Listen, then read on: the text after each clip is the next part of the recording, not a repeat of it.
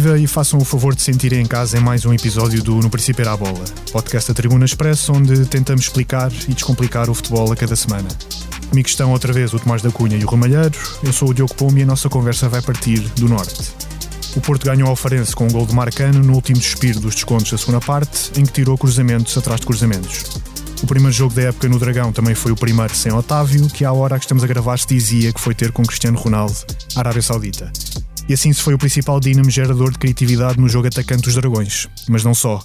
Tomás, começando por ti, este jogo mostrou que a saída do Otávio, além de ser o principal lançador de ataques do Porto, também era um líder de pressão e reação à perda. E este poderá ser o maior teste para Sérgio Conceição ao fim de todas estas épocas no clube, não achas? Sim, diria que sim. Antes de mais, olá Diogo, olá Rui, olá a todos Viva. que vão acompanhar-nos em mais uma semana de, de futebol o Porto realmente com o Otávio perde muitas coisas, não só em termos de na criação de vantagens no ataque, a construir, a criar, a finalizar inclusivamente, mas depois também sem bola. E essa é uma transformação que creio que o Benfica e o Porto uh, estão a atravessar. Eram equipas muito fortes uh, no meio campo ofensivo, na pressão e no condicionamento da saída de bola do adversário, mas há aqui algumas diferenças. O Uribe saiu e era um, um, elemento muito importante nesse jogo sem bola do Porto, e o Benfica está a tentar moldar-se, mas uh, apesar de tudo ainda precisa de um jogador como Florentino, já lá vamos, creio que não há propriamente um substituto de Otávio, nem dentro do plantel, nem um jogador que o Porto possa contratar no imediato para fazer esquecer o, o internacional português. Aquele que pode aproximar-se em termos de função, mas se calhar não em termos de características, é PP, o tal extremo direito, que agora se, eventualmente vai fixar-se eh, mesmo como extremo direito, que aparece por dentro, mas não é tão criativo no passe. É um jogador mais de aceleração, que consegue desmarcar-se também em profundidade, mas não tem aquela magia no último passe que tinha Otávio. E isso condiciona, obviamente, a manobra ofensiva do Porto há um jogador que até tem características similares, mas dificilmente chegará ao nível de Otávio, que é André Franco, o tal médio que partindo do mal se mete por dentro, jogando entre linhas, tecnicamente evoluído, mas falta ali qualquer coisa para se afirmar. Vamos ver se terá mais oportunidades, porque em termos de características podia realmente ser Otávio, mas falta o resto. É, concordo com o Tomás, falta o resto e tem-se notado isso. É, achei curioso, por exemplo, a, mudança estrutural que o Futebol Clube Porto fez na, na, na parte final do jogo, a jogar em 4-4-2 em Losango, com o Gonçalo Borges a partir do corredor direito e o Galeno a partir do corredor esquerdo a fazerem todo o corredor, uh, com o André Franco e o PP como interiores, partindo uh, depois do Eustáquio como médio defensivo e o Dani Namazo como médio mais ofensivo nas costas dos dois avançados. Creio que foi um jogo, tal como disseste, Diogo, uh, que o Futebol Clube o Porto usou e abusou do espaço exterior para chegar às zonas de finalização, buscou muito e de forma excessiva, quer o corredor esquerdo numa, numa fase inicial com o Zaidu e com o Galeno, depois numa, o, mais o corredor direito com o João Mário a surgir nesse período e finalmente com o Gonçalo Borges, e nós já tínhamos aqui falado do Gonçalo Borges, eu creio que o Gonçalo já merece cada vez mais minutos nesta equipa do Futebol Clube do Porto, é um jogador que entra e cria desequilíbrios, é certo que nunca será o equilibrador que o Otávio era e um jogador também dínamo em termos de de pressão, mas é um jogador que traz com o seu virtuosismo, com a sua criatividade, com a sua imprevisibilidade, capacidade para o Futebol Clube do Porto procurar formas diferentes de chegar às zonas de finalização. E repara, o golo nasce de uma recuperação do Gonçalo Borges, seguida de condução, seguida de desequilíbrio e depois a capacidade ainda de fazer o cruzamento para a finalização do, do Marcano. Em relação a tudo o que o Tomás disse, eu estou completamente de, de acordo, não tenho nada a acrescentar. Tenho alguma curiosidade para perceber como é que o João Moutinho, se se confirmar como reforço do Futebol Clube Porto, será incorporado nesta equipa. É certo que o Futebol Clube Porto pode manter o 4-4-2, mas em algumas ocasiões pode até buscar o 4-4-2 em Losango, porque tem Alan Varela para ser o médio mais defensivo, tem o João Moutinho e o Nico Gonzalez para serem interiores, e se calhar valia também a pena dizermos que, sobretudo na primeira parte, o Nico Gonzalez fez uma primeira parte de grande qualidade. Eu creio que escapou um bocadinho, quer aos adeptos, quer à imprensa, é ficou verdade. um bocadinho apagada a exibição do Nico Gonzalez, que foi muito interessante e deu deu critério à equipa do futebol Clube E recuperou a bola no primeiro golo, além de tudo o que ofereceu em termos de distribuição, segurança isso à frente mesmo, da defesa, isso variando mesmo, muito no passe. Criou ali a ratoeira muito bem conseguida à equipa do Farense em termos de saída para, para, para ataque, com o, o Galeno a pressionar o Gonçalo e é o Nico que chega no momento certo para conseguir cortar a linha de passe e servir imediatamente o Galeno, mas fica claramente essa ideia que o Nico Gonzalez pode ser imperativo, mas voltando atrás e à questão de como é que o Futebol Clube Porto depois pode desembrulhar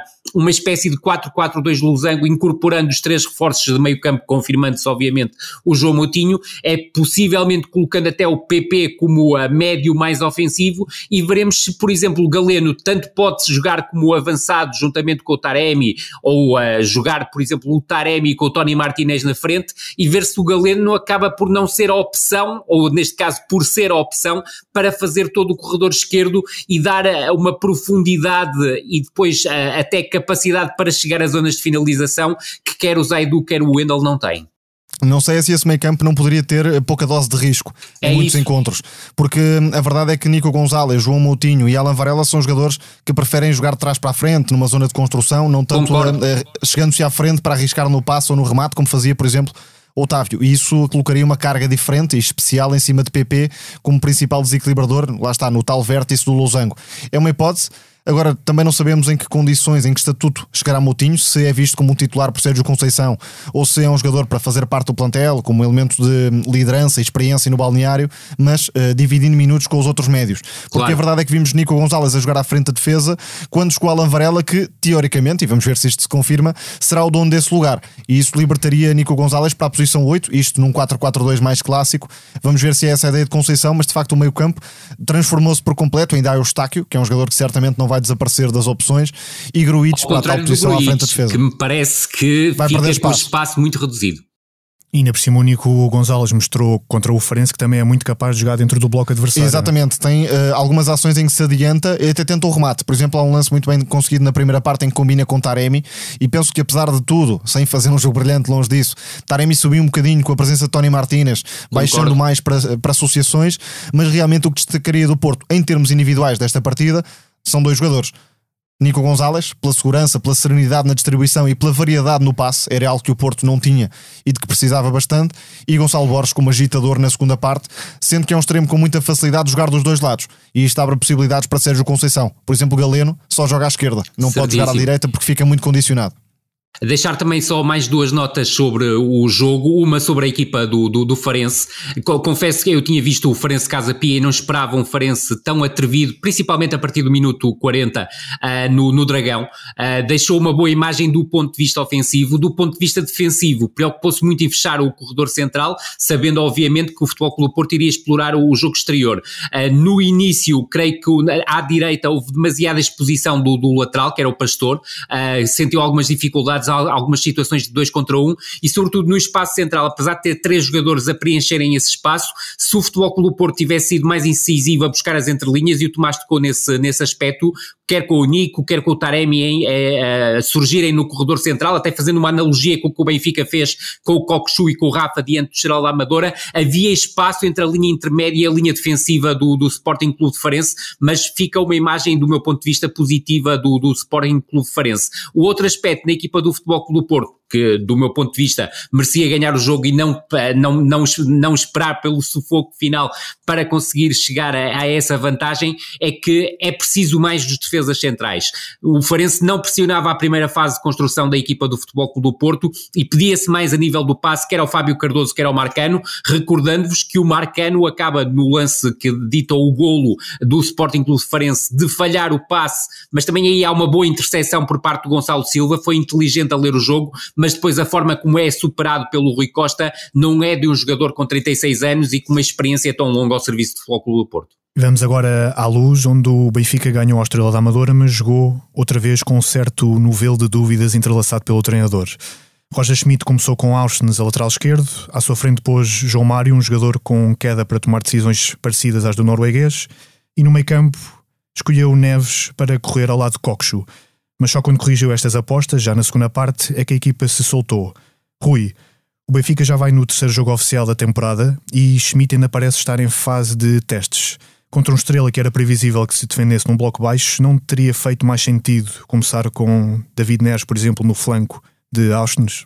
Completamente. Uh, acho que seria a solução ideal. É, volto a frisar, e esse é o meu ponto de, de partida. Uh, Roger Schmidt não geriu bem a situação de Vlaco Dimos. A conferência de imprensa de sexta-feira parece-me completamente despropositada. Não fez qualquer sentido o ataque que fez ao jogador. Se queria fazer aquilo e, e teria todo o direito a fazê-lo, fazia dentro de portas. Não acho que a exposição a, a que colocou o guarda-redes grego, independentemente do meu ponto de vista, uh, não ser um guarda-redes, uh, dir-te para um nível um, superior no Benfica, é um guarda-redes de um nível muito razoável, mas não é um guarda-redes super, isso, isso é, é, algo que eu tenho uh, e já tenho dito ao, ao longo dos tempos. Agora, creio que o jogador, independentemente até de poder ter tido mais responsabilidades no gol do Boa Vista do que teve, uh, eu creio que não merecia uma falta de respeito por parte do treinador uh, como aconteceu. O segundo ponto é que quando coloca Ostens como lateral esquerdo está a dar um, um atestado de incompetência ao Ristich que nem sequer foi opção a partir do banco. E isto para mim significa que Roger Schmidt neste momento não acredita nem em Vlaco Dimos nem em Ristich e coloca aqui do meu ponto de vista, na, na, na, na, estrutura diretiva do Benfica, uma resolução para estes dois problemas. Mas não se pode esquecer, sobretudo quando ataca como atacou o Vlaco Dimos, que também tem que olhar ao seu próprio espelho e perceber que, por exemplo, contratou um jogador como Jurasek por 14 milhões de euros, por vontade própria. Foi um jogador que ele impôs, depois de ter falhado a aquisição de Querquês, quando a, a estrutura do Benfica lhe tinha proposto outros nomes para lateral esquerdo bem mais interessantes. E vamos ver se o Benfica não vai recorrer estes últimos dias de mercado para contratar o tal lateral esquerdo, porque parece que voltou a reprovar Ristich depois de Ristich ter aparecido na pré-temporada. Em relação ao jogo, aí à tua pergunta, ainda em particular à tua pergunta, para depois também deixar uh, uh, espaço para o Tomás explanar as suas ideias. Eu creio que, do ponto de vista ofensivo, o Benfica foi uma equipa claramente coxa no corredor esquerdo. Uh, Osnes era destro, procurava muito o espaço interior.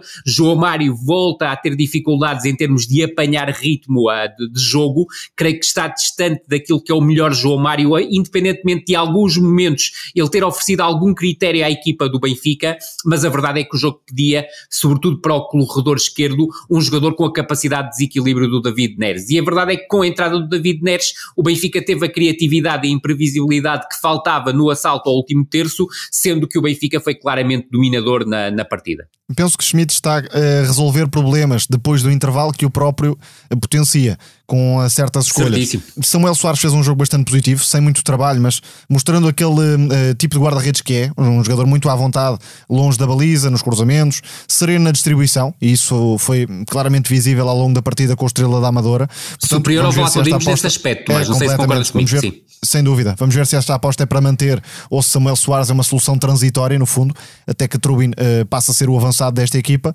E depois é curioso que uh, tenha sido Tenkset a desbloquear o jogo, claro, uh, não falando de David Neres, que apesar de tudo eh, consigo entender o ponto dos treinadores. Reservaram um jogador para a segunda parte como agitador, faz sentido muitas vezes, mas ao mesmo tempo o Benfica acabava por precisar, urgentemente, desesperadamente iria, de um flanqueador no lado esquerdo, uma vez que não tinha lateral. E na época passada, o lado forte era precisamente o corredor esquerdo, com Grimaldo muitas vezes a avançar, muitos apoios nessa zona para combinações. Por isso, ehm, percebendo a ideia de Roger Schmidt, acho que condiciona claramente a longo prazo a posição do lateral esquerdo. Não é uma solução que condiciona apenas este jogo, como condicionou mas vai ter consequências daqui para a frente. Vamos ver como é que o alemão resolve esta situação. Depois, o outro ponto de interesse para mim é a conjugação no meio-campo. Coxo é indiscutível, nem que seja porque uh, realmente custou perto de 30 milhões de euros, 25 mais 5, e nesse sentido está agarrado ao 11 titular fez a melhor exibição com a camisola dos encarnados. Já na primeira parte deixou dois passos com é, muita qualidade que poderiam ter dado golo e na segunda parte também, sempre a jogar para a frente, a variar o flanco. E está na origem dos dois golos do Benfica, é ele que faz os dois passos para o David Neres, curiosamente. Exatamente. É um jogador que uh, se solta mais quando está Florentino em campo. Continuo com esta ideia. Tivemos ali um período bom do Benfica na segunda parte contra o Porto, logo no arranque com Coxo e João Neves muito confortáveis, mas parece sempre que Coxo tem receio de se uh, envolver no processo ofensivo para não destapar as costas e deixar a equipa partida. Parece que há sempre ali qualquer coisa que falha e por isso uh, continuo a achar que Florentino é essencial no, no meio campo do Benfica. Não que João Neves esteja mal, porque acho que é precisamente o oposto, está muito bem no jogo e voltou a estar uh, bastante criterioso na distribuição e até na ocupação de espaços nos duelos, mas o Benfica consegue recuperar muito mais bolas em zonas altas com Florentino é que numa pressão mais alta os encarnados também perderam Auschwitz, que era um elemento muito útil nesse sentido, mas está a jogar noutras posições por vezes, nem sempre está a jogar naquela segunda linha do ataque para pressionar mais à frente. Portanto, acho que o Benfica de Roger Schmidt é mais confortável, sente-se melhor quando consegue roubar a bola em zonas altas. Aliás, Florentino está ligado aos dois golos em termos defensivos, claramente acabou por acrescentar nesse sentido, e penso que a discussão, que muitas vezes se tem, não é se Florentino acrescenta na construção, é se Florentino ajuda, uh, nomeadamente Coxo, a ser melhor, e parece-me que isso é claro. Parece-me, uh, o, Tomás toca no, num ponto essencial. Eu creio que a melhor dupla de médio centro do Benfica nesta altura é João Neves e Coxo, mas a que melhor a casal é claramente Florentino Coxo é para o jogar coletivo do, do, do, Benfica. Eu creio que há, que é um aspecto que também me parece importante e olhando para estes primeiros três jogos oficiais do, do Benfica, é sobretudo não estando o Austin no tal trio de apoio ao avançado, é que o Benfica está claramente menos competente, quer na, na, na pressão, mas sobretudo na contrapressão, que era o momento uh, defensivo em que esta equipa era mais forte. E aí sim a presença do Florentino é absolutamente determinante, porque reparemos, a Di Maria não é um jogador talhado para esse tipo de situação, o Rafa da época passada era o jogador menos talhado, o João Mário do meu ponto de vista não entra bem na temporada, mas também não é um jogador particularmente talhado para isso e falta Gonçalo Ramos, que era um jogador essencial para esse tipo de situação e já vimos que o Arthur Cabral, ah, e temos também em conta a experiência antiga, quer na Fiorentina, quer no Basileia, não é um jogador talhado para trabalhar do ponto de vista defensivo e para entrar na ideia do Roger Schmidt e para, para se oferecer mais ao coletivo e para dar mais soluções do ponto de vista defensivo, vai ter que passar por um período de adaptação e vai ter que mudar as suas características, porque de outra forma ele será, sobretudo, um finalizador dentro da área, mostrando aí, por exemplo, características diferentes do Gioqueres, até falando algo que eu e o Tomás debatemos a semana passada, que é o Gioqueres é principalmente forte a finalizar cruzamentos rasteiros, enquanto o Arthur Cabral é claramente mais forte a finalizar cruzamentos aéreos, tendo também capacidade para uh, finalizar cruzamentos rasteiros. E algo que se sentiu é que faltou um David Neres à esquerda para servir, servir Arthur Cabral. E se vocês recordarem, o minuto antes da substituição, o Arthur Cabral tem a sua melhor oportunidade de gol ao longo da partida e quem é que serve? David Neres a David partir Neres. da esquerda. Notou-se alguma falta de confiança, sobretudo, sim, esta sim, finalização, sim, porque é um jogador com muitos recursos, que ganha bem o espaço, prepara bem a finalização, mas parece que não estava muito preparado para ser o titular naquele jogo e Tengstet acabou por ter o melhor momento com o Benfica. E apesar de ser um jogador eh, fisionomicamente pesado, eu creio que ele ainda está excessivamente pesado, independentemente de ter feito a pré-época na, na, Fiorentina e até ter marcado dois golos durante a pré-temporada, eu creio que ele estava muito pesadão e sobretudo, uh, e esse era o ponto essencial, estava, era um corpo estranho para a equipa, mas a verdade é que Neres desencantou esse corpo estranho, aliás, se quiseres, desencantou dois corpos estranhos, que foi quer o Arthur Cabral, quer o Tankstead, que na primeira vez que toca na bola marca um golo e acaba por diminuir toda a ansiedade que o jogador vinha a acumular, porque foram oito jogos a época passada, quatro na equipa principal, quatro na equipa B, em que não marcou golos, foram 180 minutos na pré-época repartidos por quatro jogos em que não marcou golos. E sobretudo foi muito importante para o avançado dinamarquês entrar e marcar um golo na partida diante do Geral da Amador. Seguimos para Rio Maiores, não sei se me deixas só um espacinho para falar sobre Estrela da Amadora. Não seguimos para Rio Maior, vamos a isso. Curiosamente, uma equipa bem estruturada, do meu ponto de vista, não foi uma equipa compacta a defender, havia muito espaço entre a linha média e a linha defensiva, sobretudo o Vitória e o Leonardo Cordeiro tiveram muita dificuldade em controlar Rafa e o Coxu quando o Coxu invadiu o espaço entre linhas, mas tenho que destacar um jogador que fez uma exibição fantástica no Estado da Luz, que é a Londa Gaspar, é claramente um central talhado para outros voos e até eh, aqui não, não, não é um elogio gratuito gratuito, mas dizer-te que o Tomás tinha escrito isso a temporada passada quando ele atuava na, na segunda liga e é importante sublinhar a qualidade deste defesa central internacional angolano temos tido bons centrais uh, na Primeira Liga Portuguesa, fora dos, do patamar dos grandes. E, Isso e, é realmente muito valioso. uma coisa, Tomás, e, e, tu que acompanhaste a temporada do Estrela da Amadora como eu, a época passada, e mesmo já este início de temporada, o que a Luna Gaspar jogou sempre como central pela direita. À direita, eu creio exatamente. que ele é a solução ideal para jogar como central pelo meio nesta equipa do Estrela da Amadora, porque sinceramente a opção Miguel Lopes como central pelo meio não me convence porque não é um jogador tão rápido para proteger bolas Certíssimo. nas costas, para cair na cobertura aos centrais, mas vamos ver como é que evolui o Estrela. E reparei num por maior do jogo, uh, que é a questão da forma como ele comandou a linha defensiva. Ele foi muito competente a fazer o comando da linha defensiva e, a comandar os outros jogadores para saírem para fora do jogo e sobretudo o Omurvar é um jogador que está um bocado ainda fora, uh, não é peixe na água porque tem, tem, tem muito pouca utilização e compreendeu aquilo que a Alonda Gaspar comandava o setor defensivo, nomeadamente nas saídas para fora do jogo e na, nas, nas, subidas e descidas do bloco defensivo do Estrela, que procurou nunca se afundar e esse aspecto parece muito interessante na, na abordagem do Sérgio Vieira à partida. E na sequência desse hum, comando, dessa liderança, já agora um último pormenor, só para fecharmos o tema. Estive no Estádio da Luz e ali por volta do minuto 70, mais coisa menos coisa, não sei precisar, mas por essa altura do jogo, que a Londa Gaspar aproveita uma paragem para chamar a equipa toda uh, para uma reunião, não sei o que terá dito, mas no certo. fundo para ser o, o, líder em campo da equipa para o Estrela tentar aguentar uh, o 0-0 na altura que ainda era o resultado. Isso é um dado importantíssimo e que obviamente escapou quem estava em casa porque não passou na, na, na BTV.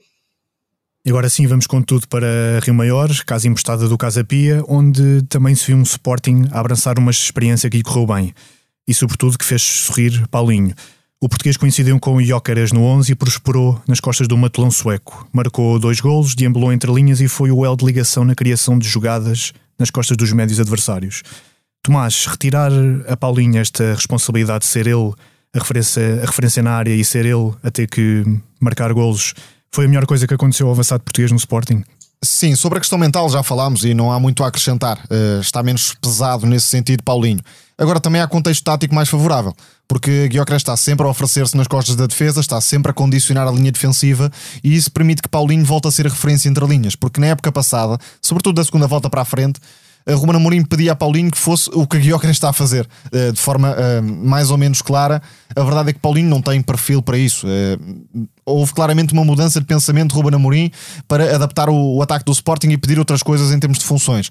Só que Paulinho realmente é um jogador bastante específico naquilo que pode oferecer à equipa, está mais confortável agora. Como referência entre linhas, Marcos Edwards uh, também se mostrou nessas, nessas zonas. Melhor jogo. Ainda me parece um pouco longe. Melhorou, é verdade, mas ainda me parece um pouco longe de, da melhor versão de, de Marcos Edwards. Verdade. Uh, muitas vezes agarrando-se à bola, não soltando no timing certo, apesar de ter participado em alguns momentos muito interessantes do Sporting, principalmente na segunda parte.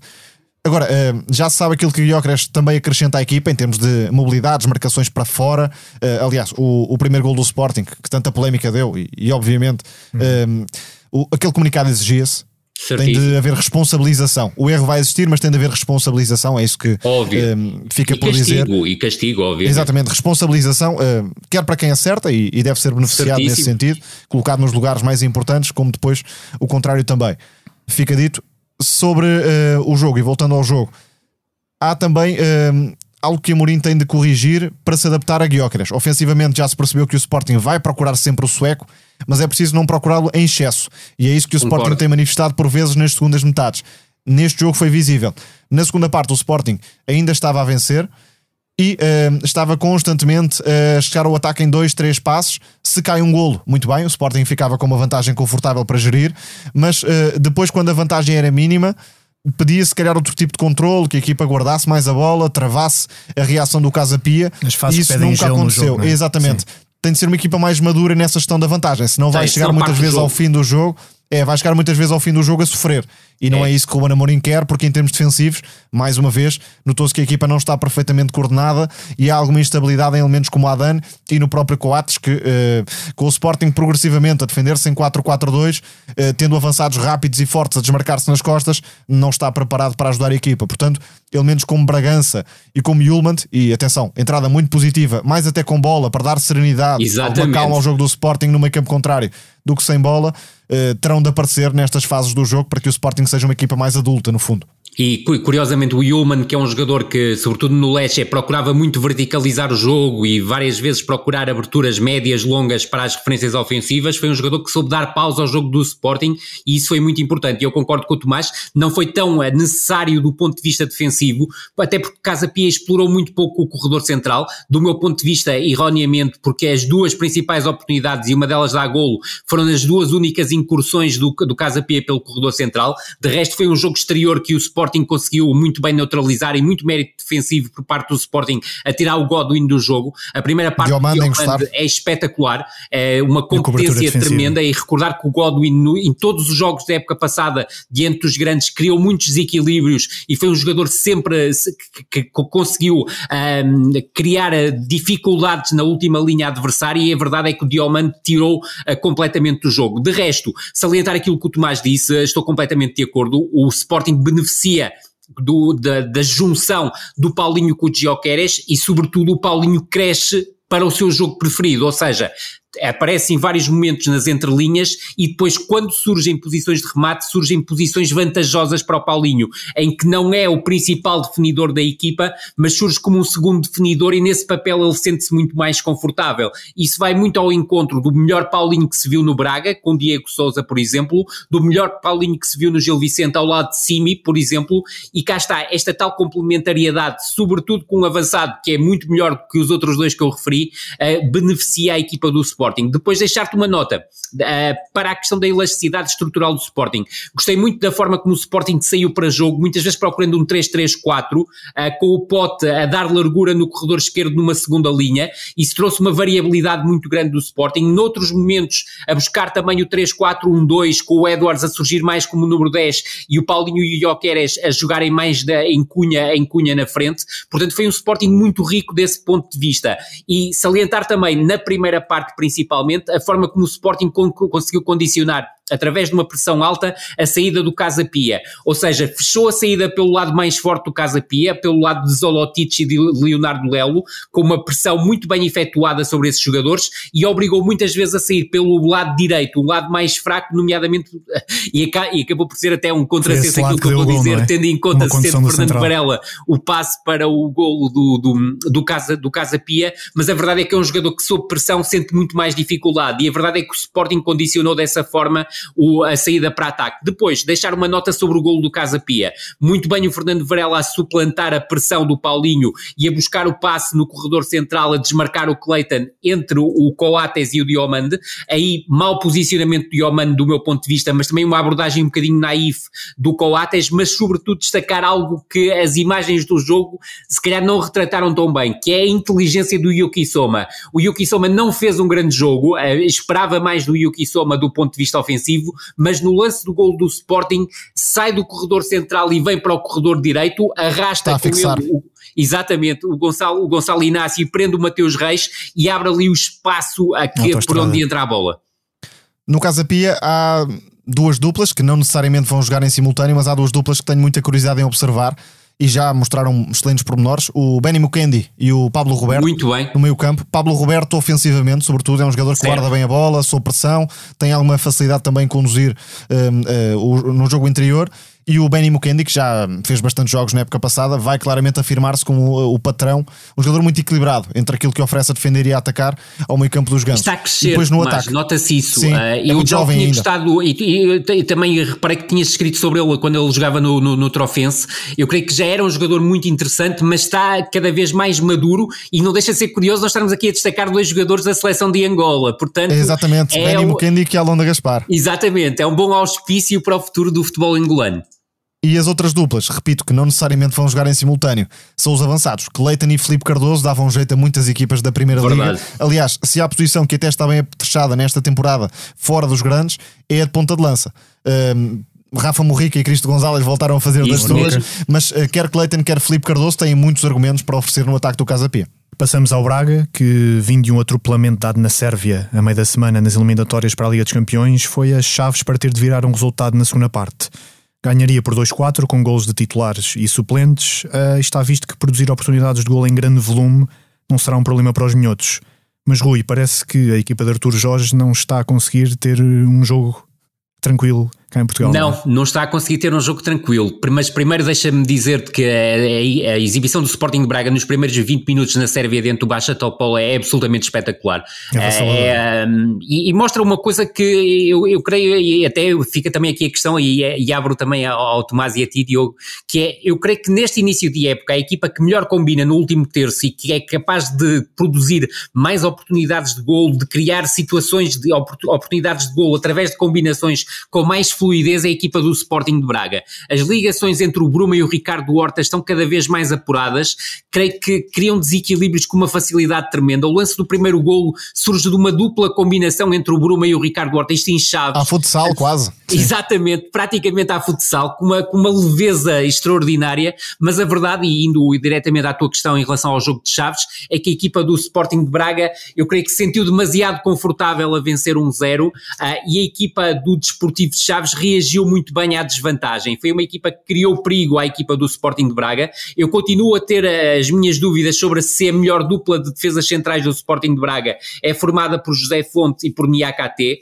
Eu neste momento olho mais para Serdara e, e o Niakate como a dupla de centrais mais segura e isto não estou a passar obviamente um atestado de incompetência ao José Fonte. Eu creio que o José Fonte tem problemas a nível de velocidade, até a nível de agilidade que podem criar dificuldades ao Sporting de Braga em alguns momentos. Mas deixa-me dizer que o registro kamikaze das equipas José Gomes voltou a ser visto uh, desta feita em Chaves, já tinha sido visto ao serviço do Marítimo na segunda volta da temporada passada. E repara que a equipa dos Chaves muitas vezes atacou praticamente em 4-2-4 e isso permitiu-lhes chegar ao primeiro golo através do pontapé de canto, Héctor Hernandes e mais um avançado aqui para nós é, destacarmos. E mais uma dupla de avançados que pode ser muito interessante, Paulo Vitor e Héctor Hernandes, mas destacar-te o jogo aéreo do Héctor Fernandes no lance do, do, do 1 a 1 e no lance de 2 a 1 ótima combina combinação sobre o corredor esquerdo entre o Paulo Vitor e o Abbas, cruzamento para a área e cá está a imposição do Héctor Hernandes perante o Adriano Marim. A verdade é que o Sporting de Braga, ao contrário do que aconteceu no jogo com o Famalicão, em que do meu ponto de vista já acusou algum desgaste, não só físico mas também mental, aqui sentiu que tinha de ter a necessidade imperiosa de reagir à desvantagem e reagiu logo de imediato com o golo do 2-2 apontado pelo, pelo Ricardo Horta a passo do Abel Ruiz. É uma jogada combinativa combinativa do ataque, sem dúvida, Tomás. É uma jogada combinativa do ataque do Sporting Braga lindíssima, com o toque calcanhar do Abel Ruiz a servir o Ricardo Horta, e a partir daí o Sporting Braga estava por cima do jogo, mas a expulsão do Igor Nogueira é absolutamente determinante. O Igor Nogueira é um central que, do meu ponto de vista, coloca muitas vezes em risco a última linha das suas equipas e o próprio guarda-redes das suas equipas, tem entradas que são completamente desnecessárias quer a nível do tempo de entrada, falha várias vezes, quer a acertar no jogador, quer a falhar na bola, e este aspecto voltou a ser determinante, porque reparem, da expulsão do Igor Nogueira, da falta que ele faz, nasce o 3-2, grande cruzamento do Álvaro de Jaló, e não esquecer que o Álvaro de Jaló jogou como referência ofensiva diante do Baixa Topola e esteve muito bem mais uma vez nesse papel, e depois o 4-2 num lance que é uma, uma definição fabulosa do Pizzi, após mais um passe de ruptura do André Horta, ainda que tenha havido aí uma sequência de ressaltos que permite permitiu depois isolar o Pizzi. Sobre o Braga, isto não é de todo um problema novo. Penso que existe um grande desequilíbrio em termos de qualidade individual da defesa para o ataque. Certíssimo. E isso pode ser uh, bastante pesado em termos de ambições que o Braga revela para a temporada. Acredito que a equipa vai marcar outra vez 70 ou 80 golos. Uh, pode chegar a essa fasquia com alguma facilidade, porque, uh, e já disse isto na época passada, penso que o Braga está com um plantel do meio campo à frente ao nível do melhor que o clube já teve, para não dizer o melhor. Certo. Porque do banco pode sair um Pizzi, pode sair um Banza, pode sair um Álvaro Jaló, um Zalazar, enfim, há aqui uma matéria-prima tremenda e até jogadores com perfis diferentes. Álvaro Jaló faz qualquer posição do ataque, Banza é muito um, ehm, distinto de Abel Ruiz e acabou por dar uh, na altura o 3-2. Ricardo Horta e Bruma entendem-se muito bem e isso é importante para o Braga ter a tal fluidez, a aproximação, a, a qualidade técnica no último terço. Vítor Carvalho está a entrar muito bem. Uh, na dupla de meio campo, complementa-se com Almozrati, creio eu, e em termos defensivos também está a conseguir uh, ajudar na pressão alta. Aliás, o terceiro gol do Braga, se não estou em erro, começa com uma recuperação uh, precisamente de, de, de Vitor Carvalho. Carvalho. É o segundo gol, é o segundo gol porque o terceiro é de bola parada. É o segundo gol, o segundo gol. O da combinação Exatamente. começa na recuperação de Vitor Carvalho. Mas depois, em termos coletivos e individuais, há muita fragilidade defensiva, não só nos centrais, e o Rui já tocou em José Fonte, que uh, não está a ser uma mais-valia, até ver, vamos ver se alguma e está a aprisionar o, Exatamente. Uh, o setor defensivo do Sporting Mas Braga. também nos laterais. Vitor Gomes ataca melhor do que defende, isto certo. não é de toda uma novidade, e Adriano Marinho é, por exemplo, batido no lance uh, na altura do 2-2 uh, ou melhor, do 2-1 a favor dos Chaves. Uh, ofensivamente, penso que esta equipa voltou a ter um, a capacidade de fazer frente a um grande. Isso já uh, foi visível na época passada. Há uma dupla que pode florescer e ser potenciada. Benny, que é um médio com toque de bola fantástico e que parte da direita para aparecer por dentro. Certíssimo. Um jogador que chegou a prometer muito na formação do Sporting e que agora em Chaves vai ter este espaço de afirmação definitivo e João Correia, que é um jogador que a atacar é de grande. Ataca por fora, ataca por dentro, sai no drible, cruza muito bem. João Correia é de facto um lateral que uh, vale sempre a pena acompanhar no futebol português. E ainda outros jogadores, a base, que é um extremo um, que procura diagonais, uh, da esquerda para dentro, muito irreverente num contra um, faz lembrar o Pionecisto, aquele ah, jogador é, que é a no, no Celta Excelente de Vigo. analogia. Exatamente, e depois há os dois avançados, Héctor Hernandes, que já é conhecido, e Paulo Vitor, que parece ter algum potencial, sobretudo nos movimentos de desmarcação para as costas da defesa. Vamos ver se cresce. Depois, o Chaves tem muitos problemas defensivos, e isso também Verdade. ficou um, evidente. O Souza pode ser uma vantagem competitiva, é um guarda-redes que no Flamengo teve altos e baixos, mas não deixa de ter características muito interessantes para se afirmar no futebol português. Agora, creio que a equipa vai fazer uma época melhor ou pior, consoante a afirmação de Kelechi no Akali, porque um, o Chaves perdeu dois elementos importantíssimos João Mendes e João Teixeira, que eram os donos da equipa a meio campo, e Kaleshi Wakala no fundo é o sucessor. Agora vamos ver se é um bom sucessor ou não. Isso consegue Era ser um... constante, que é o maior desafio da Exatamente. carreira dele. Um jogador é já conhecido uh, dos treinadores, da equipa técnica do José Gomes, porque trabalharam juntos na Ponferradina e que chegou a ser visto como um underkid, um jogador para uh, chegar aos grandes palcos, porque foi na altura o melhor jogador do Mundial Sub-17 pela Nigéria. Enfim, vale o que vale. Agora recebemos a bola para fazermos a nossa revienga e dedicarmos tempo ao futebol fora dos quatro grandes. Hoje esse tempo começa para a equipa que está à frente de todos eles, que é o Boa Vista de Petit, que lidera o campeonato e marcou sete golos em dois jogos. Tomás e Rui, uh, mas começando por ti, Tomás, nos achadrezados que nem sequer podem inscrever novos jogadores neste uh, mercado de transferências nem por causa de uma dívida do clube. E nem os tem, exatamente. Isto tem sido mais uma oportunidade para um treinador mostrar toda a sua competência já não surpreende, diria que só surpreende os mais desatentos. Porque falámos aqui desse dado, o Boa Vista foi a equipa que marcou mais golos fora dos quatro grandes na época passada e é um forte candidato a repetir a dose.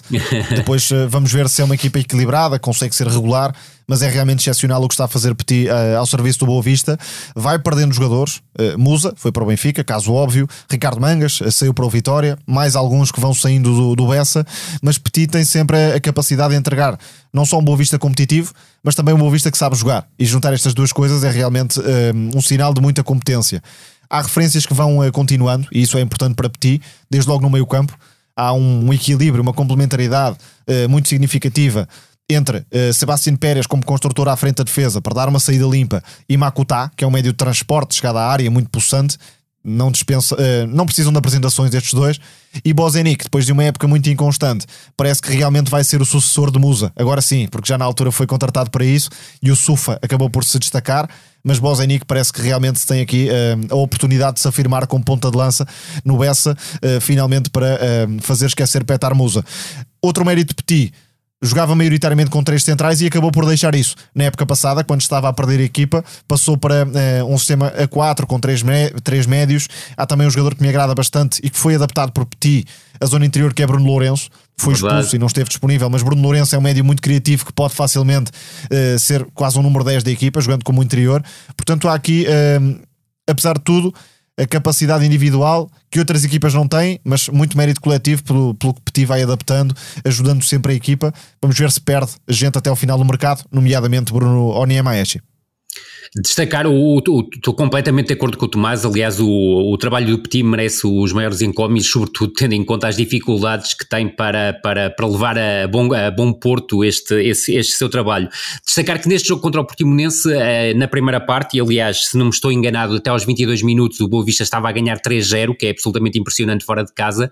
O primeiro gol é construído a partir da esquerda, boa combinação entre o Bruno Onimaeshi e o Tiago Moraes, com depois o cruzamento para a área que o Filipe Relvas tira o golo ao Bozenic. O segundo golo é uma magnífica triangulação no corredor direito em ataque posicional do, do Boa Vista, com uma combinação entre o Pedro Malheiro e o Makutá, com o Pedro Malheiro depois a receber na linha e a buscar o segundo poste para a finalização do Bozenic. E o terceiro golo é um contra-ataque, portanto, uma jogada pelo corredor esquerdo, uma jogada pelo corredor direito e depois um lance contra-ataque com o Filipe Ferreira adaptado ao posto de central pela esquerda, porque o Sassou e o Abascal estavam impedidos de jogar esta, esta partida, a buscar a profundidade e o Tiago Moraes depois com uma leveza fantástica a conseguir fazer o, o 3-0. Sim, é um jogador, é um jogador muito interessante. Eu creio que o Boa Vista tomou uma decisão muito correta a temporada passada. Ele ia ter poucos minutos de utilização e o empréstimo ao Leixões deu-lhe capacidade para jogar com regularidade e para crescer e mostrar o, o todo o talento que ele vinha a, demonstrar nas camadas jovens da, da, formação achadrezada. E é um jogador também muito interessante e que encaixa muito bem neste ideário do, do, do Petit. Depois, pelo lado negativo, obviamente, o Portimonense. São nove golos feridos em duas jornadas. É uma equipa que está, do meu ponto ponto de vista à deriva, precisa urgentemente de reforços e precisa sobretudo de tranquilidade, porque precisa de saber com que jogadores é que Paulo Sérgio pode contar para esta temporada. E este início de temporada do Portimonense, com tantas dúvidas sobre qual será o plantel que, que irá ter à sua disposição, faz lembrar e muito o do Passos Ferreira da temporada passada. E depois, como é óbvio, o principal culpado vai acabar por ser o treinador quando muitas vezes não tem grande responsabilidade sobre aquilo que se passa e tem muito mais a ver com a forma como a equipa é gerida. Agora, diante do, do Boa Vista, tal como já tinha sido diante do Gil Vicente, a exibição do, do Portimonense chegou a ser assustadora. A forma como a equipa se dispôs inicialmente no, num, numa espécie de 3-4-1-2, que depois em momento defensivo era quase um 5-2-1-2, uh, foi muito confusa, uh, sobretudo parece-me que há uma falta de qualidade individual muito grande no setor defensivo e guarda-redes incluído, não faz esquecer o Nakamura e não se percebe muito bem porque é que o Nakamura não está a jogar, ou seja, parece claramente que é um jogador que quer sair do Portimonense e que não quer jogar, mas o Portimonense obviamente não tem tanto espaço no, nos noticiários como seria desejável para percebermos este tipo de situação, mas sobretudo o lado direito com o Guga como lateral e o Alcobia como central pela direita foi um buraco autêntico nesta equipa do, do, do Portimonense, com todo o respeito obviamente pelos jogadores, mas são jogadores muito jovens e que não têm ritmo de, de primeira liga e sobretudo a adaptação do Seca central pela esquerda foi completamente falhada. E já são nove gols encaixados em duas jornadas. É terrível, é um score terrível e no, no, muito sinceramente, olhando para aquilo que é a realidade do futebol português, independentemente do Portimonense oferecer condições aos seus treinadores para terem um trabalho de continuidade, é óbvio que já há uma contestação ao treinador que se fez sentir na parte final do jogo por parte dos adeptos. E o Portimonense salvou-se nas últimas duas temporadas pelo que fez no início do campeonato. Certíssimo. Porque depois caiu muito. Caiu muito. Verdade, verdade. E esse ponto, e esse ponto é preocupante tendo em conta este início de temporada do, do Portimonense. E agora é a altura para a nossa vénia muito especial aos rumores carrapachados nas capas dos jornais do futebol português nos anos 90, a que chamamos Totti ou Totti.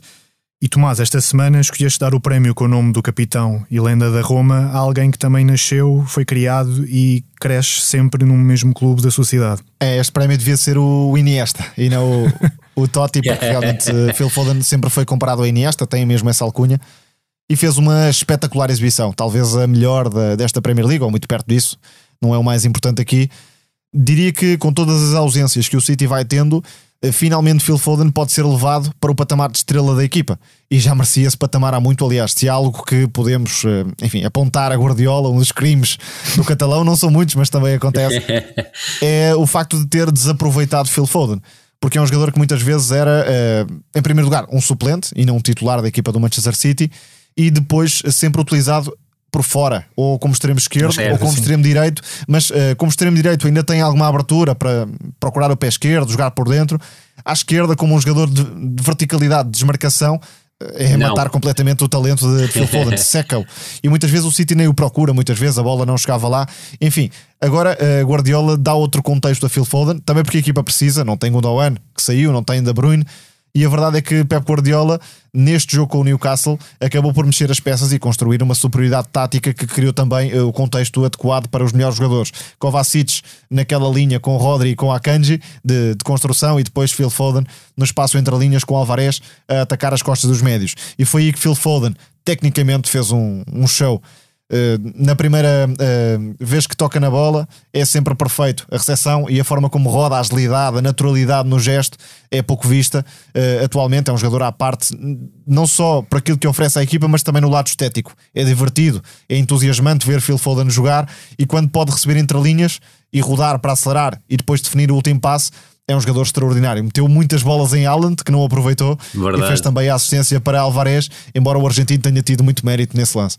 Aí Ui, a velocidade é um, de execução é um pouco... e de pensamento do Phil Foden é absolutamente espetacular. É, eu concordo inteiramente com o Tomás, acho que a posição ideal para ele é jogar como interior ofensivo, como médio ofensivo, pelo corredor central, que é onde se sente mais confortável. Creio que o corredor esquerdo, então aberto a quarta-lhe completamente toda a qualidade que ele, que ele tem e às vezes até faz parecer que é um elemento uh, que está fora da equipa, dá a ideia que o Manchester City até joga com 10 jogadores porque não o procura e o Tomás tocou nesse ponto e eu creio que é um ponto essencial. A partir da direita às vezes por eh, expressão própria do seu futebol, acaba por se incorporar mais no jogo. Mas é no corredor central que ele estabelece as diferenças e fez uma exibição espetacular. Concordo, eu não, não tenho tido a oportunidade, obviamente, para seguir a Premier League como, como o Tomás tem, tem, tem seguido, ou seja, não tenho visto os jogos todos, mas uh, parece-me até ao momento a melhor exibição individual que eu vi num dos jogos da, da Premier League que segui até ao momento. E deixa-me só acrescentar isto: individualmente, parece claro que Phil Foden pode ser Uh, o jogador mais talentoso, e atenção, não estou a falar de rendimento, estou a falar de talento puro, é um predestinado, mas nunca foi o melhor jogador do City, nem de perto. Agora parece que se calhar vai ter o espaço e, e a continuidade necessária para ser mesmo o melhor jogador do Manchester City. Ninguém no Dante Câmara de europeu, o que pode ser também interessantíssimo para a seleção inglesa. Se Southgate não encostar uma ala. É verdade. E no futebol, às vezes, a arte vem depois, e no Mundial Feminino essa arte acabou por imperar no final. Rui, no nosso segmento em que nos desfazemos em amores para com o talento e a técnica, tu escolheste falar da grande Aitana Bomati da seleção Sim, espanhola. E deixa-me agora roubar-te a expressão Aitana Bomati é amor, claramente. É uma jogadora de, de, uma qualidade técnica absolutamente notável, muito boa capacidade de condução, muito boa leitura de jogo, a própria ambidestria dela favorece, tal como o Tomás estava a falar sobre o Phil Foden, é claramente uma jogadora de espaços interiores, com uma velocidade de execução e uma velocidade de pensamento absolutamente notável, e depois acrescenta em várias situações, não foi o caso da final, a capacidade de finalização. Por exemplo, diante da Suíça no jogo dos oitavos de final foi absolutamente determinante, marcou dois golos e fez mais uma exibição superlativa. Do jogo da final, deixa-me só destacar-te esta jogadora porque, porque fez um excelente campeonato do mundo, um bocadinho na sombra da, da Aitana, que é a Teresa Abelheira, a média mais defensiva. O, tem uma participação absolutamente decisiva no golo inicial, recuperação no meio campo defensivo, condução, variação total do, do centro do jogo em direção ao corredor esquerdo e fez um campeonato do mundo também absolutamente notável. Numa seleção de Espanha, eu também não tive a oportunidade de ver os jogos todos do Campeonato do Mundo, mas sobretudo da, da, desta fase a eliminar tive a oportunidade de ver e o Grupo Portugal seguiu então com total atenção. Por acaso também vi o jogo completo, o primeiro da, da, da Espanha. A seleção de Espanha parece-me tendo em conta e em exceção o jogo diante do, do, Japão, que foi um jogo com características especiais, as duas seleções estavam praticamente apuradas. Eu creio que a seleção de Espanha foi, juntamente com a seleção do Japão, deixa-me dizer-te, as duas seleções que apresentaram modelos de jogo mais uh, interessantes neste campeonato do mundo, com um futebol muito rendilhado, um futebol muito elaborado e, sobretudo, na final, a seleção de Espanha destacou-se claramente sobre a Inglaterra, que era uma seleção poderia partir com algum favoritismo se olhássemos para aquilo que eram os históricos das suas seleções, mas a verdade é que a seleção de Espanha acabou por ser a mais competente ao longo da competição e deixa-me só dar-te este dado. Há oito anos a Espanha estava a participar pela primeira vez num campeonato do mundo e caiu na fase de grupos, tal como nós, e há quatro anos caiu nos oitavos de final. E é uma seleção que nunca tinha ganho nenhum europeu. Aliás, o máximo que tinha conseguido num europeu de futebol feminino era chegar aos quartos de final da competição. Não impediu de chegar a campeã mundial. No Mundial, elas nunca sequer tinham ultrapassado uma eliminatória. Exatamente, exatamente. É. Aquilo que se destaca é mesmo a identidade do futebol espanhol. Passaram da fúria para este jogo de toque, de certo. domínio territorial e em termos de superioridade técnica também, qualitativa, que um, também já foi explicado pelo Rui. Aquilo que desejaria para o futuro do futebol uh, feminino português é que olhemos para isto, porque Portugal tem jogadoras para uh, jogar como a Espanha. Certíssimo. Claro, há muito caminho para fazer, obviamente não vai acontecer de um dia para o outro, mas se valorizarmos André Jacinto, que é a média que melhor trata a bola em termos de construção, André Norton, Kika Nazaré, por exemplo, eh, Portugal pode ser uma equipa uh, a jogar à grande, a pensar grande. E isso também acho que é uh, algo que se deve exigir, porque Portugal tem jogadoras para isso. Se não tivesse, não dá para inventar, mas tem e fica realmente esse desejo para o futuro para que Portugal e possa mais ser que eu creio que a Liga das crescer Nações, na sequência da Espanha. Exatamente, a Liga das Nações, que será uma prova nova no, no futebol feminino e que ocupará o espaço competitivo de setembro a, a, a, novembro, será uma, até pela dificuldade, o grau de dificuldade dos adversários que nós vamos encontrar, porque vamos entrar logo na, na primeira divisão e logo o nosso primeiro jogo é diante da França fora e recebemos depois a Noruega, duas seleções que estiveram no, no Campeonato do Mundo e no, sobretudo a França com, a, com algum destaque. Eu creio que a Liga das Nações será importante para nós afirmarmos esse nosso jogar português e não tanto para fazermos aquilo que fizemos fizemos, principalmente diante dos Países Baixos, que foi procurar encaixar na equipa adversária. O nosso futebol é muito afirmativo, tal como dizias, em termos de qualidade de construção, em termos de capacidade de associação entre as jogadoras, e é muito mais bonito e muito mais efetivo e eficaz quando jogamos de outra maneira, ou seja, à nossa maneira. É que muitas vezes fala-se da necessidade de adaptação do treinador às jogadoras. Certíssimo. Isto é que é a necessidade de adaptação. Se tens André Jacinto, Kika Nazaré, André Norton, entre Sem outras, dúvida se calhar é mesmo esse o é mesmo essa a adaptação necessária. Verdade, é, é dar-lhes a bola, claro aproximá-las, permitir que dominem o jogo. Sem Portanto, dúvida é, nenhuma. E o próprio a estrutura em 4-4-2 em Losango, que é a estrutura preferencial deste treinador, favorece esse estilo de, esse estilo de jogo. E creio que não, não, há, não há passo atrás a dar, sobretudo depois daquilo que nós fizemos diante do Vietnã, no jogo em que fomos claramente mais associativos, e depois também diante dos Estados Unidos, em que não procuramos tanto essa adaptação como tinha acontecido diante dos Países Baixos, e nos poucos momentos em que conseguimos ter bola, mostramos essa capacidade que as nossas jogadoras têm para se associar. Agora, tal como o Tomás dizia, é importante que as melhores joguem em simultâneo. Vamos concluir a nossa tertúlia no Teatro dos Sonhos, que é a rubrica que reservamos para o futebol internacional. Neste caso, vamos puxar pela equipa que ganhou na Premier League ao Manchester United, a quem roubámos a alcunha que se dá ao seu estádio. Tomás, nesta que será talvez a época em que as expectativas em torno do Tottenham serão menores, a sua nova versão com o treinador Postecoglou está a mostrar que há bases para um projeto sólido no futuro? Sim, estamos a falar de, em pensamento fora da caixa e acho que foi isso que o Tottenham fez. Cortou radicalmente com o passado recente. António Conte tem pouquíssimos pontos de contacto com a Ange Postecoglou, o treinador que veio do Celtic e que transformou também a equipa escocesa e agora está a fazer crescer o Tottenham. Obviamente haverá acidentes de percurso, a equipa dificilmente terá a capacidade de fazer uma temporada em linha reta, ainda vai ter muitos dissabores ao longo deste percurso, mas há aqui uma base e uma ideia de jogo que está a ser plantada. E isso é algo que, uh, que o Tottenham estava a precisar urgentemente, numa época de renovação também do ponto de vista individual. Desde logo saíram Lloris e Harry Kane. Mas uh, Ange Postecoglou sabe perfeitamente como quer jogar e tem funções muito uh, definidas para cada jogador. Desde logo para os laterais, que atacam por dentro agora, um, o Doggy e Pedro Porro, que foi a escolha para este jogo, não estão muito confortáveis em zona de construção quando são apertados de costas, mas certo. depois no último terço uh, criam vantagens para a equipa. Aliás, o lado em que o Tottenham desequilibrou mais foi precisamente o corredor esquerdo, com o extremo aberto, seja Son, seja Perisic, com o lateral muitas vezes a romper por dentro, recebendo ou não a bola, porque mesmo que não receba a bola, já dá vantagem ao extremo para procurar a diagonal e depois uh, atacar de forma perigosa. Médios que estão a, a aparecer e que não tinham um grande protagonismo, Bissumar fez um jogaço o, o Maliano que uh, veio do Brighton, já, já lá estava no plantel, mas não tinha muito tempo de jogo, porque o Bierg e Betancourt eram, eram os titulares e agora vai claramente ser uma peça estrutural.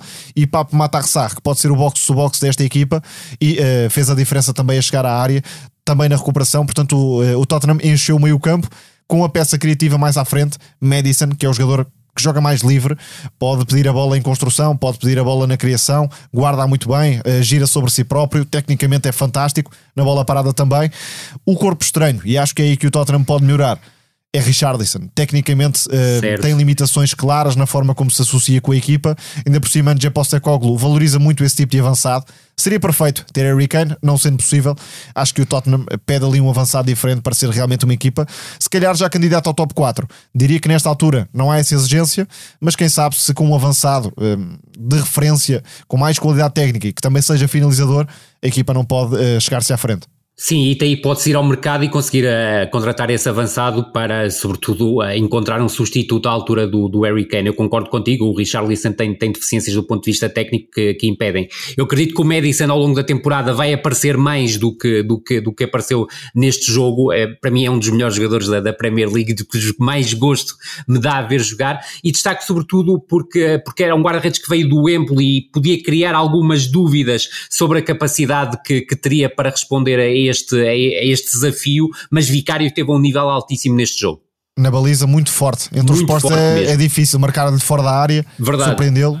Não é tão forte noutros aspectos. No, no jogo com os pés, por exemplo, não, está longe de ser um especialista, sim. mas o Tottenham tem contratado de forma cirúrgica. Vai adaptando o plantel ao tipo de jogo que Postecoglou agora pede à, à, equipa e que obviamente não era aquilo que acontecia com António Conte. E é um trabalho muito similar ao que o Postecoglou fez no Celtic na forma como contratava jogadores para a sua ideia de jogo. Exatamente. E é o fim do terceiro episódio do nosso No Princípio Era a Bola. Para a semana estaremos de volta à terça-feira, já com jogos de Playoff da Champions para lançar e falar. A sonoplastia é da Salomé Rita. Obrigado por nos ouvirem aí desse lado. Um abraço e até lá.